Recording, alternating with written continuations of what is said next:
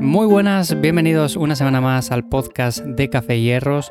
Mi nombre es Iván Mazares y aquí hablamos acerca de salud, deporte, alimentación, longevidad, minimalismo y hábitos que impactan en tu día a día.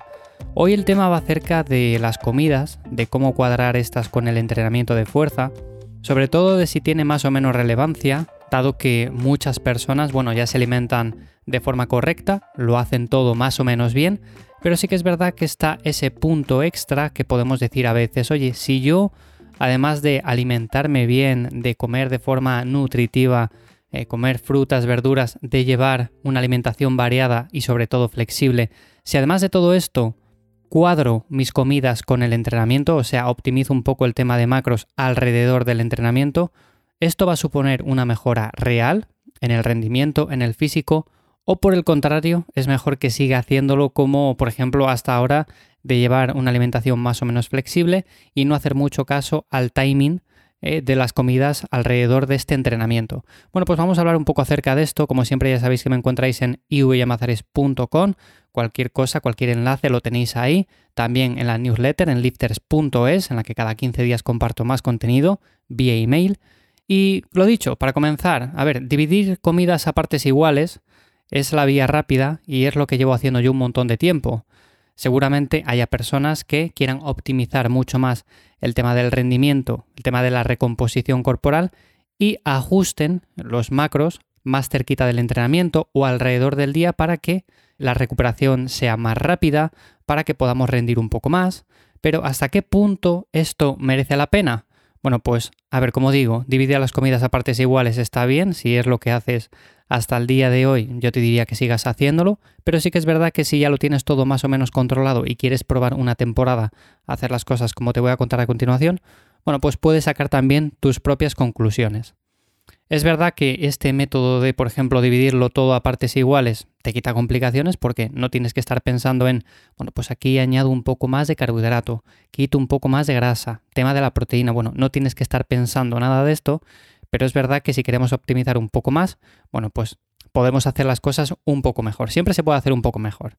Entonces, Partamos de la proteína. La proteína, sin duda alguna, es un macro bastante importante, no solamente en el tema de la recomposición corporal, sino también, por ejemplo, aunque no entrenemos fuerza como tal, la proteína es un macro que tiene que estar ahí sí o sí y que tenemos que cubrir, así que más o menos entre 1,6 y 2,2 gramos por kilo de peso, dependiendo de la actividad, sería una horquilla en la que la mayoría de personas se estaría moviendo. Esta yo recomiendo eh, dividirla a partes iguales entre las comidas que hagamos en el día. Si hacemos tres comidas al día, pues en tres partes iguales. Si hacemos cuatro, pues en cuatro. Si hacemos cinco, pues en cinco. Así, tampoco hace falta complicarse mucho en este aspecto. Sí que es verdad que luego hay personas que dicen, bueno, yo prefiero eh, ingerir algo más de proteína, por ejemplo, antes de entrenar, para asegurarme del correcto flujo de aminoácidos durante la sesión de entrenamiento. También hay personas que destinan una pequeña parte de proteínas para después de entrenar, pero si queremos hacerlo sencillo con el tema de la proteína, a partes iguales sería algo que yo recomiendo mucho, o sea, no hace falta complicarse en exceso.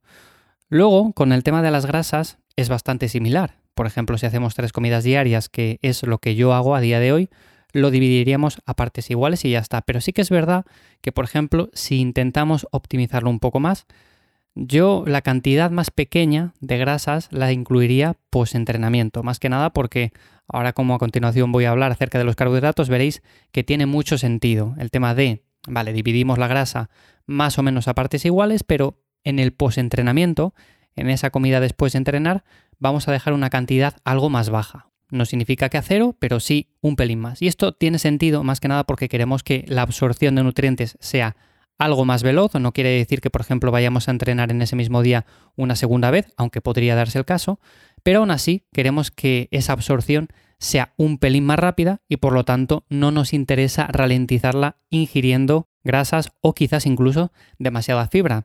El tema de las verduras no voy a incluirlo en este episodio, pero sí que es verdad que también podemos incluirlas en todas las comidas o si queremos optimizar un poco más el tema de recuperación o el tema de absorción de los diferentes nutrientes, yo dejaría el tema de las verduras para otras comidas y no para la de después de entrenar.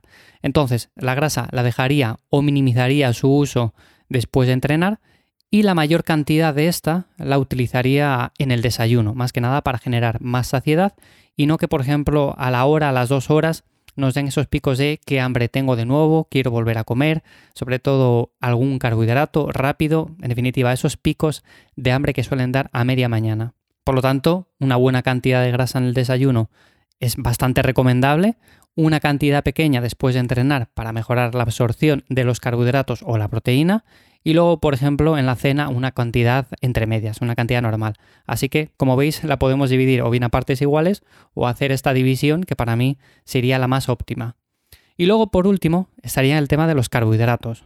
Aquí hay muchos enfoques diferentes. Hay personas que prefieren hacerlo a partes iguales también, pero si queremos optimizar un poco más el tema de rendimiento o la recuperación, yo utilizaría la mayor parte de estos alrededor del entrenamiento, o sea, tanto antes como durante como después.